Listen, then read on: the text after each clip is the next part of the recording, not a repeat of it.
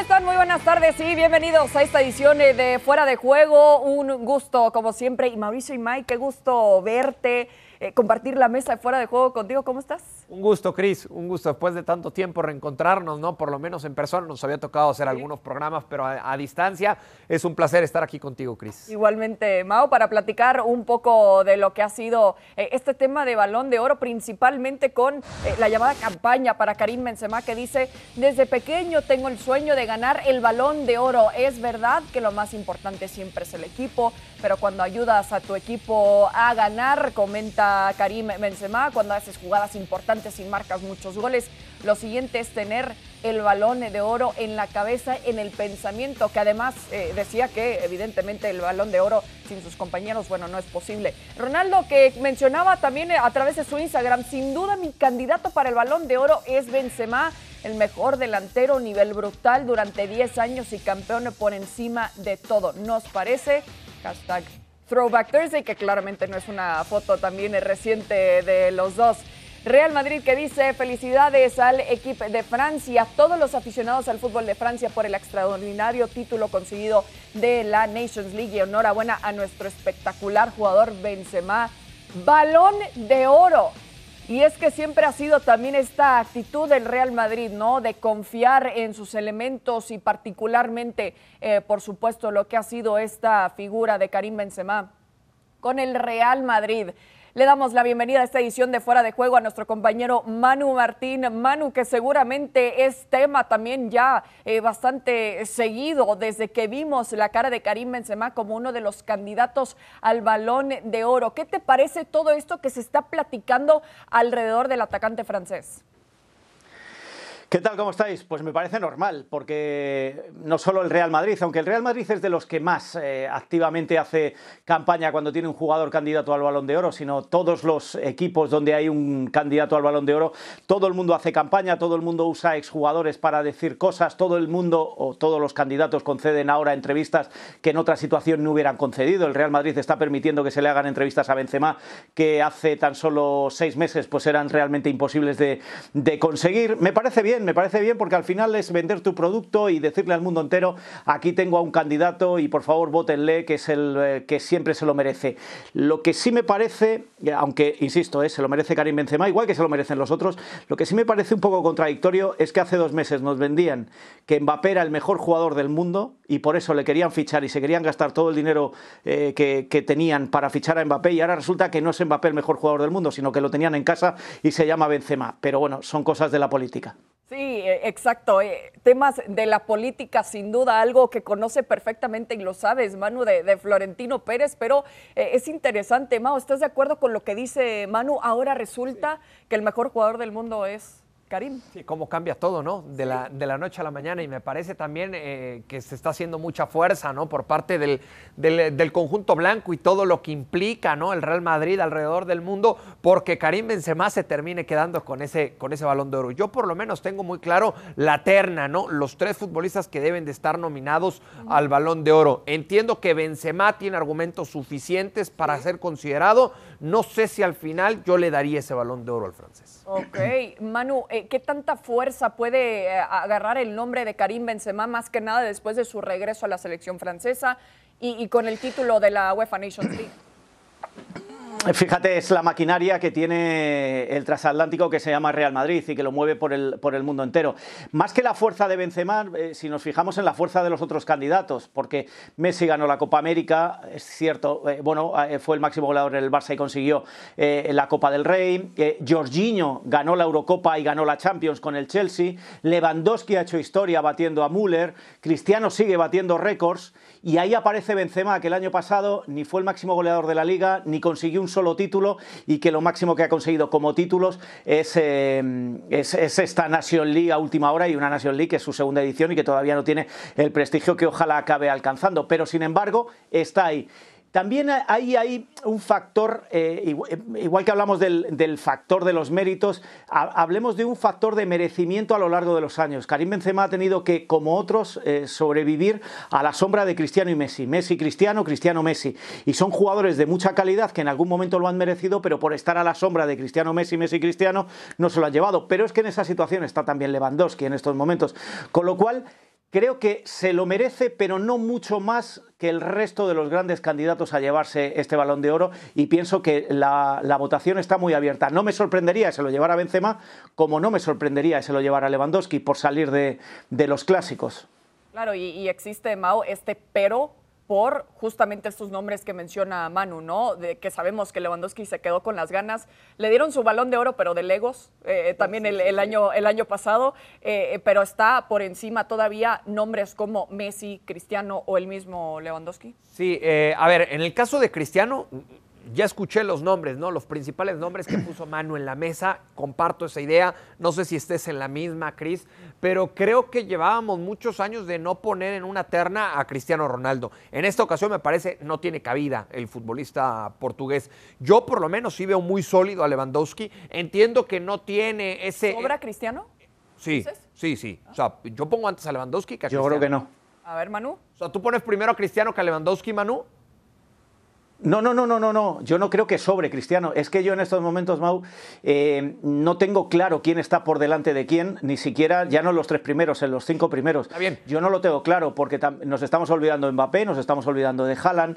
Se está hablando de una serie de nombres que han conseguido cosas y otros que no han conseguido nada, pero también están en ese. Con lo cual, yo no creo que sobre Cristiano un tipo que sigue batiendo récords año tras año y que se fue de la Juve y que ha llegado al United y que también está consiguiendo goles y está haciendo revivir a un equipo que no estaba tan vivo en los últimos años. Con lo cual, pues la misma sensación de Messi, que dejó el Barcelona en un momento de crisis, pero también se lo está mereciendo. Yo eh, tengo una teoría y es que si lo que buscamos es la historia, quien se lo merece es Lewandowski. Si lo que buscamos son los títulos, quien se lo merece es Jorginho. Y si lo que buscamos es el, ruido y el eco que tiene el balón de oro, dénselo a Messi o déselo a Cristiano, sobre todo a Messi, porque va a tener mucho ruido. Eh, esto quiere decir que no tengo claro quién se lo va a llevar, pero ni siquiera si yo tuviera que votar.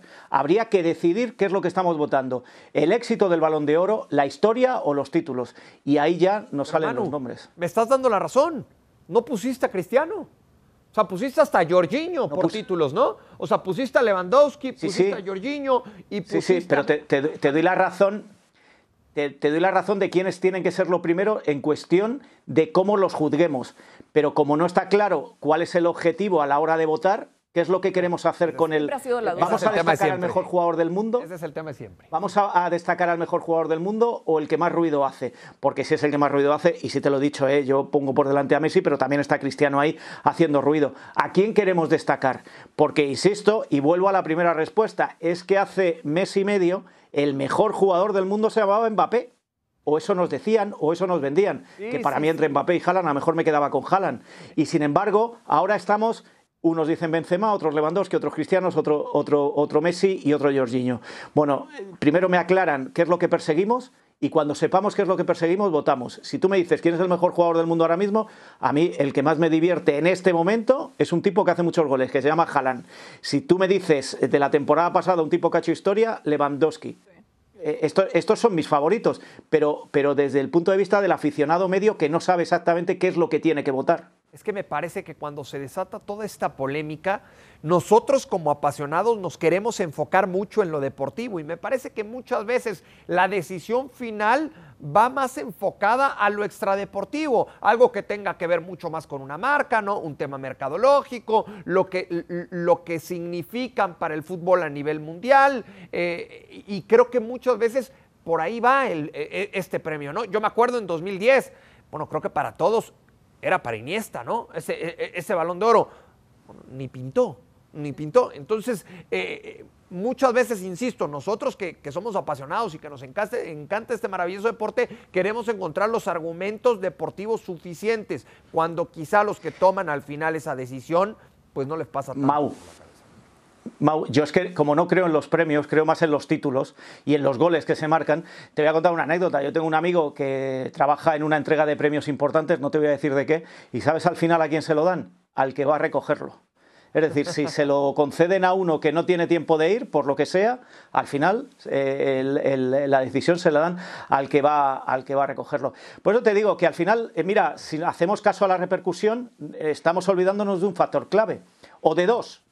Eh, qué club te da más repercusión de todos los jugadores, y el Real Madrid es líder ahora mismo en, seguidores eh, mundiales, y por otro lado, eh, quién entrega el premio, de qué nacionalidad es la revista que entrega el premio y de qué nacionalidad es Benzema. Sí, sí. Y entonces también te cuadra. Con lo cual, insisto, no estoy ni diciendo que se lo merezca más uno que otro, estoy diciendo que está tan abierto que podemos usar todos los argumentos que queramos para quedarnos con uno, con otro, con otro, con otro o con otro. Ahora, antes de que cierres, Cris, te quiero hacer una pregunta. Sí. Y la dejo aquí en la mesa. Si por gusto fuera Ajá.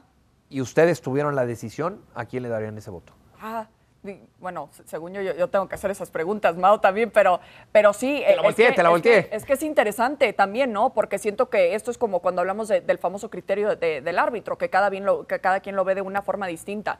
Eh, si a mí me das a escoger, yo creo que Robert Lewandowski por tener una temporada histórica en un año tan complicado como lo fue, por supuesto, eh, la pandemia, superar a un histórico como Gerd Müller eh, en la Bundesliga. Siento que si hablamos de merecimiento deportivo es Lewandowski, pero también me quedo con la duda de que Lionel Messi finalmente ganó la, la Copa América, ¿no? Sí.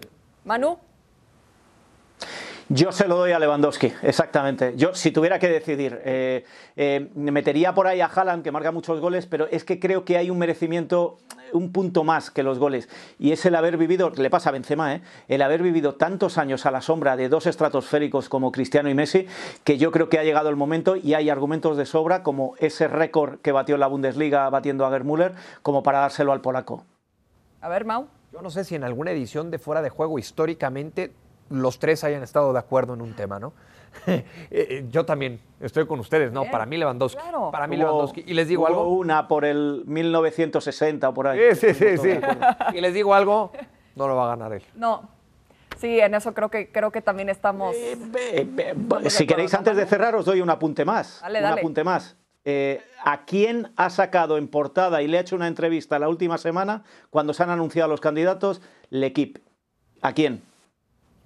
A Leo Messi. A Messi sí. Es tradición y es la pista que suele dar L'Equipe antes de hacer público. Lo que pasa es que todavía estamos en votaciones, con lo cual vamos a dejarlo en stand-by.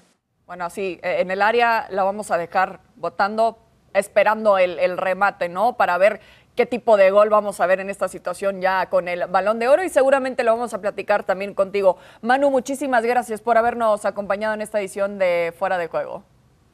Va a ser un mes y medio muy largo. Un abrazo Uf. para los dos. Uf, venga, sí, la premiación que lo esperamos el próximo mes en París, mientras eh, disfrutamos de lo que es capaz, Mau, de eso no tenemos duda, ¿no? De, de Karim Benzema, de que hace este tipo de remates. No, no, para mí es un futbolista fantástico, muy completo. Porque no es, no es un 9 de área, ¿no? No es un delantero eh, que nada más esté esperando los balones dentro del área, sino tiene mucha movilidad con y sin balón. Él mismo se puede llegar a generar una jugada de gol. Eh, Exactamente, porque no, es, no necesariamente busca ser el protagonista, ¿no? Lo quiere hacer dentro del campo. Sabemos que entendió su papel cuando estaba Cristiano Ronaldo en el Real Madrid, pero es que, ¿qué me dices de este tipo de, de remates? Que al menos ya puede brillar un poco más. Es la realidad, ya que no está Cristiano. Para mí es un jugadorazo. Un- un- un- eh, es de esos jugadores que van a pasar los años y que los vamos a seguir recordando por, por su calidad, por ese talento individual que es capaz de marcar diferencia en cualquier partido con cualquier camiseta. Y, qué mejor para él de vivirlo no solo en el Real Madrid, sino de regreso a la selección eh, de Francia. También este gol contra, bueno, qué, bueno que eh, ya no está en mano también con este gol contra el Sporting de Gijón. Eh, es, un, es un golazo. Lo sabe hacer todo Karim Benzema. Es un complemento perfecto y es lo que se ha argumentado, ¿no? Que le hace falta eso en el, en el Madrid. Y sabes que es solidario. Sí. Es solidario a la hora de la, de la recuperación de la pelota. Quizá tú por, por eh, entender quién es Karim Benzema, no solo por el nombre, sino por la posición, dirías, "Ah, este, este no va a ayudar tanto en ese sentido. Y la verdad es que cuando el equipo lo requiere, aporta en eso también. jugador muy inteligente, de eso tampoco tenemos duda de Karim Benzema, pero bueno, eh, como dice Manu, va a ser un eh, mes y medio bastante largo, que es, que es lo que nos separa también de saber quién se va a llevar el balón de oro el próximo 29 de noviembre. Aquí los máximos goleadores del Real Madrid y como cuarto está Karim Benzema con 201 goles, Cristiano Ronaldo, bueno, superando también por bastante a, a gente como eh, históricos, también como Raúl González y con como Alfredo Di Stefano. Bueno, Dejamos a Karim Benzema a un lado para hablar de su acérrimo rival, el Fútbol Club Barcelona, que anunció que Pedri estará al menos como blaugrana hasta el año 2026, algo que describe obviamente Joan Laporta como eh, un, un, sueño importante de poder contar con jóvenes del Fútbol Club Barcelona. Escuchamos. Lo he dicho que, mi ilusión pues es estar aquí muchos años y la verdad que, para mí es un sueño. Es verdad que estamos pasando un momento difícil, pero yo creo que, es el mejor club de, del mundo y, creo que, se va a levantar y, va a conseguir muchas grandes cosas.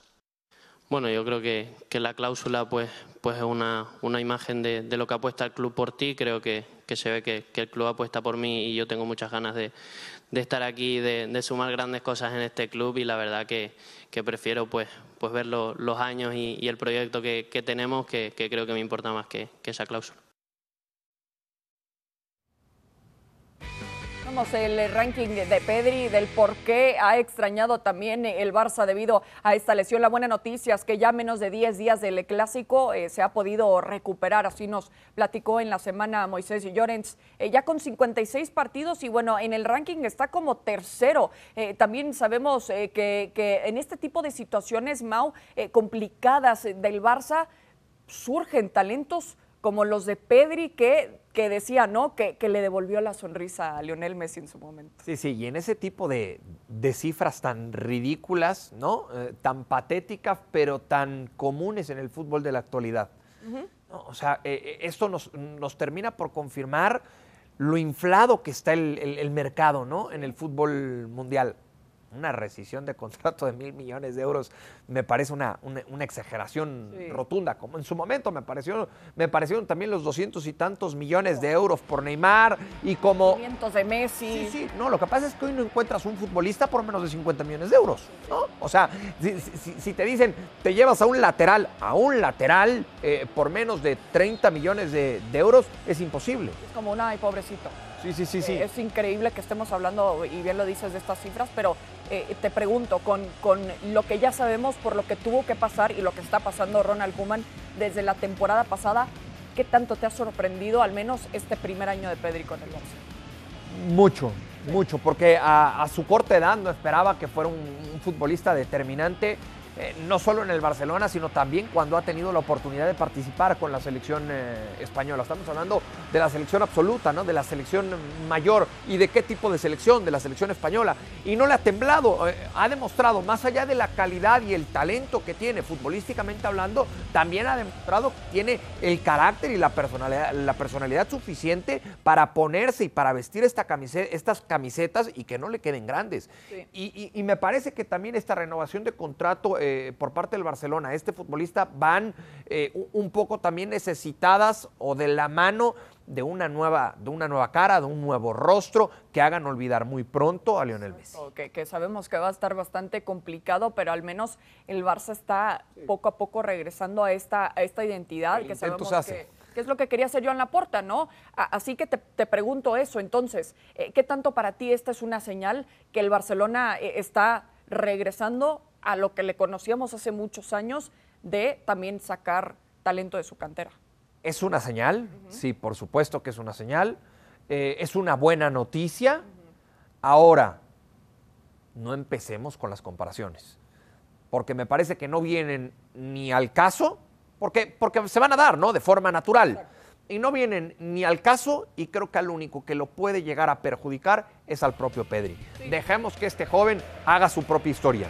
Dejemos que escriba su propio capítulo con el conjunto del Barcelona. Porque ya, ya me imagino, ¿no? Eh, de forma natural muy pronto van a empezar a decir, bueno, eh, a esta edad, con esta cantidad de minutos, Messi ya llevaba tantos goles y tantas asistencias, Pedri lleva estas, sean mejores o peores que Messi. Me parece que no es, necesario hacer ese tipo de, comparaciones. Creo que es un futbolista que tiene talento, es joven y me da gusto, por lo menos se la doy como buena a Joan Laporta, que se, que se fije en estos futbolistas surgidos. Claro, de, de echarle ganas con este tipo de talento. ¿no? Ahora, eh, quiero rescatar algo que dijo Pedri. Todo ha pasado muy rápido, pero lo gestiono gracias a mis padres y hermano que me ayudan a bajar los pies al suelo. Qué tan importante es que el joven tenga esta mentalidad después de lo que pasó con Ilais Moriba, ¿no? Que, que, que Kuman lo criticó. No, muy importante y me parece que en cualquier ámbito de la vida en cualquier ámbito de la vida, sobre todo cuando el trabajo es más público, ¿no? En el caso del, del, futbolista, eh, que, te, que, les llega la, fama muy rápido, eh, cantidad de dinero que nunca se imaginaron y que con mucha facilidad pueden llegar a perder el, piso, ¿no? Se marean y, y, siempre es muy importante que estén bien rodeados para que existan esos buenos consejos y esas llamadas de atención a tiempo, porque va a ser natural que en algún momento este joven pueda llegar a perder la cabeza, pero los papás, eh, la familia, ¿no? Como él mismo lo dice, tendrán que hacer su trabajo, tendrán que hacer su labor y decirle los pies bien puestos en la tierra. Exacto, así puede desarrollar el talento tranquilamente sin tener tantísima presión que ya suficiente lo, tiene, ¿no? Seguramente en su día a día. Bueno, eh, de ahí tenemos que pasar también a lo que ha sucedido en esta semana, pero también sabemos que estamos en la cuenta regresiva para que se juegue el clásico de España. Hurry up, Terry. Time's running out. N-E-S one. Wow. Here's Memphis. A shot! Vinny Jr.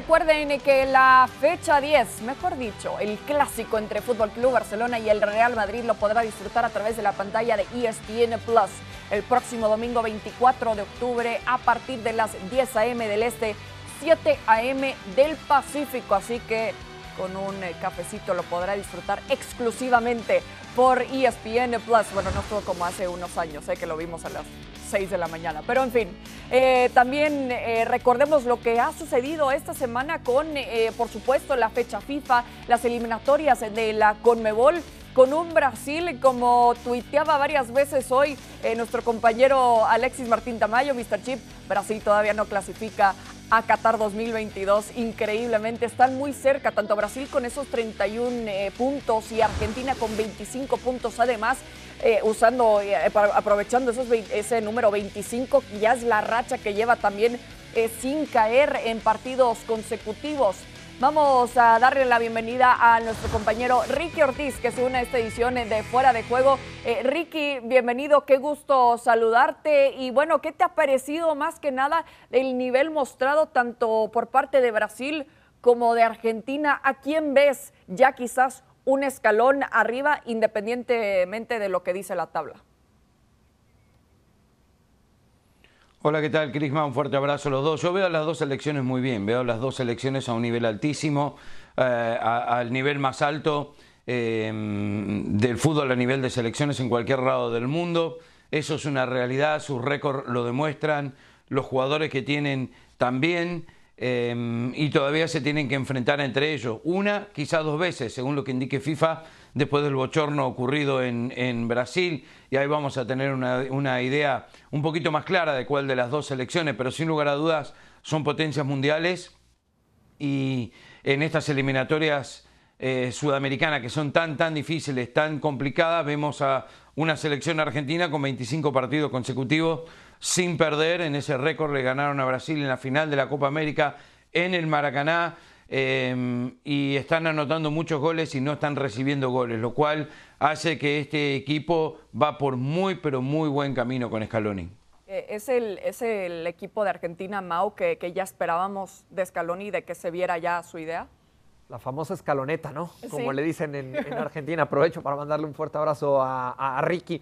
La verdad es que yo no me lo esperaba así, a esta altura de la, de la eliminatoria. A mí, a mí sí me ha sorprendido el, trabajo tanto de Scaloni como lo presentado por los futbolistas en el terreno de juego. Me parece que al ganar el título de la Copa América se han liberado toda la presión y hoy, hoy te puedo decir que para mí es de las elecciones con mayor confianza y cuando tienes tanta confianza eso te puede ayudar a conseguir cualquier cosa. La única mala noticia para esta selección de Argentina es que todavía falta un año y unos cuantos días para que, se, para que arranque la Copa del Mundo. ¿Qué quieres decir con eso, Mao?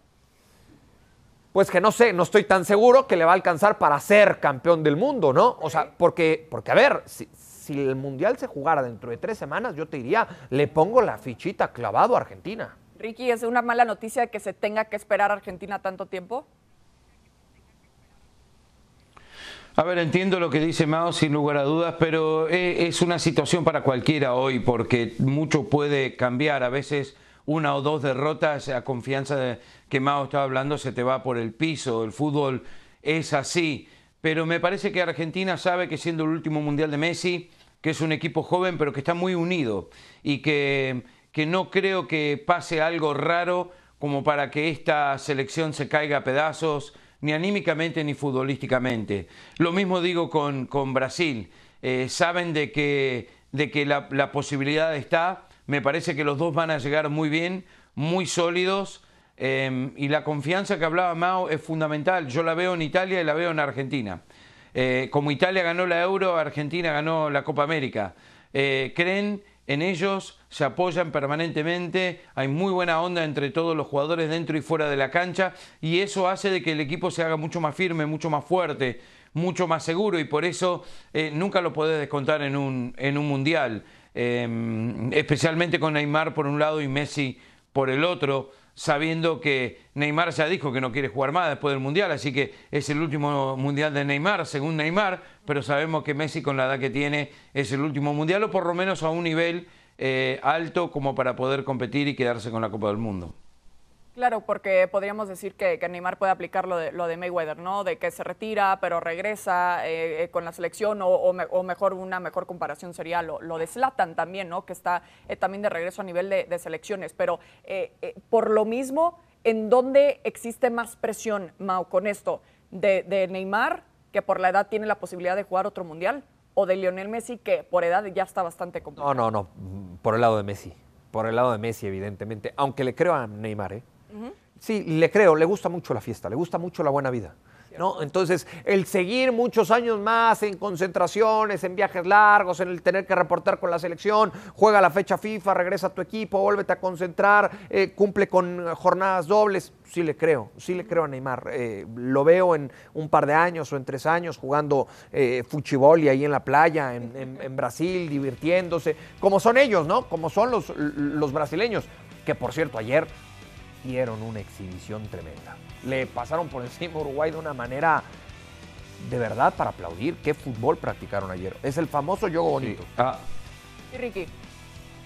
a, Neymar, eh, a Neymar le encanta la buena vida como a Cris, Mau. Sí, sí, sí. sí. Así, Oye. así, Tal encanta cual. la, la buena vida. Tal la- cual. Y también me gusta jugar fútbol en, en la Que no playa. tiene ¿eh? nada de malo. Sí. Sí, sí, sí, la, la- Yo la- sabía. La, la buena vida, Yo pero, sabía. pero hablando, hablando del fútbol, ¿eh? No, Y juegas no- bien en el fútbol, me- ¿no? No me, ma- no me malinterpreten. Eh, pero, a ver, en temas de confianza, Ricky, también eh, destacabas lo de la selección de Argentina, pero ¿le ves esta misma confianza a los de Tite? No tanto como Argentina, no los veo tan unidos. Eh, yo creo que Brasil eh, puede llegar a tener otros inconvenientes. Eh, yo no sé si hay alguna selección, como te decía, Italia, Argentina, que estén con esa confianza, esa, esa unión que hay entre los jugadores dentro y fuera de la cancha. Eh, y, para mí eso tampoco que va a ser una contra con Brasil. Eh, siempre ha sido así. Brasil lo que tiene es un técnico muy experimentado, eh, que lleva mucho tiempo con la selección, que tiene la idea más clara que Scaloni, no en lo futbolístico, en lo táctico, sino en lo que es el grupo, en cómo manejarlo en tiempos más largos, en competencia del mundo, cosas que Scaloni todavía no lo tiene. Por eso me parece que es fundamental para la selección argentina, para que los jugadores y el técnico mantengan esa unión de acá hasta el Mundial. Sí, es una unión eh, importante sin duda y se está reflejando en los resultados y ni se diga lo que significa la confianza de este último título tan importante, las lágrimas de Lionel Messi, que lo vamos a, recordar eh, seguramente por mucho tiempo. Ricky, muchísimas gracias, un gusto como siempre. Nos vemos en la próxima en Fuera de Juego. Mau, eh, es interesante, ¿no? Lo que, lo que menciona Ricky, la diferencia quizás en cuanto a, a confianza, en cuanto a unión más que nada, ¿no? Sí, sí, por supuesto. La unión la unión, la confianza que muchas veces han hecho equipos campeones. Sí, exacto. Bueno, les recordamos que se juega así la fecha 9 de la liga, así que estén pendientes de ESPN Plus, empezando este sábado con un par de partidos y bueno, para que disfrute así su dominguito y también hasta arrancar el lunes de una muy buena manera. Mau, muchísimas gracias. Mario, gracias, Chris. como muy rápido. Muy rápido, nos divertimos. Bye. Bye.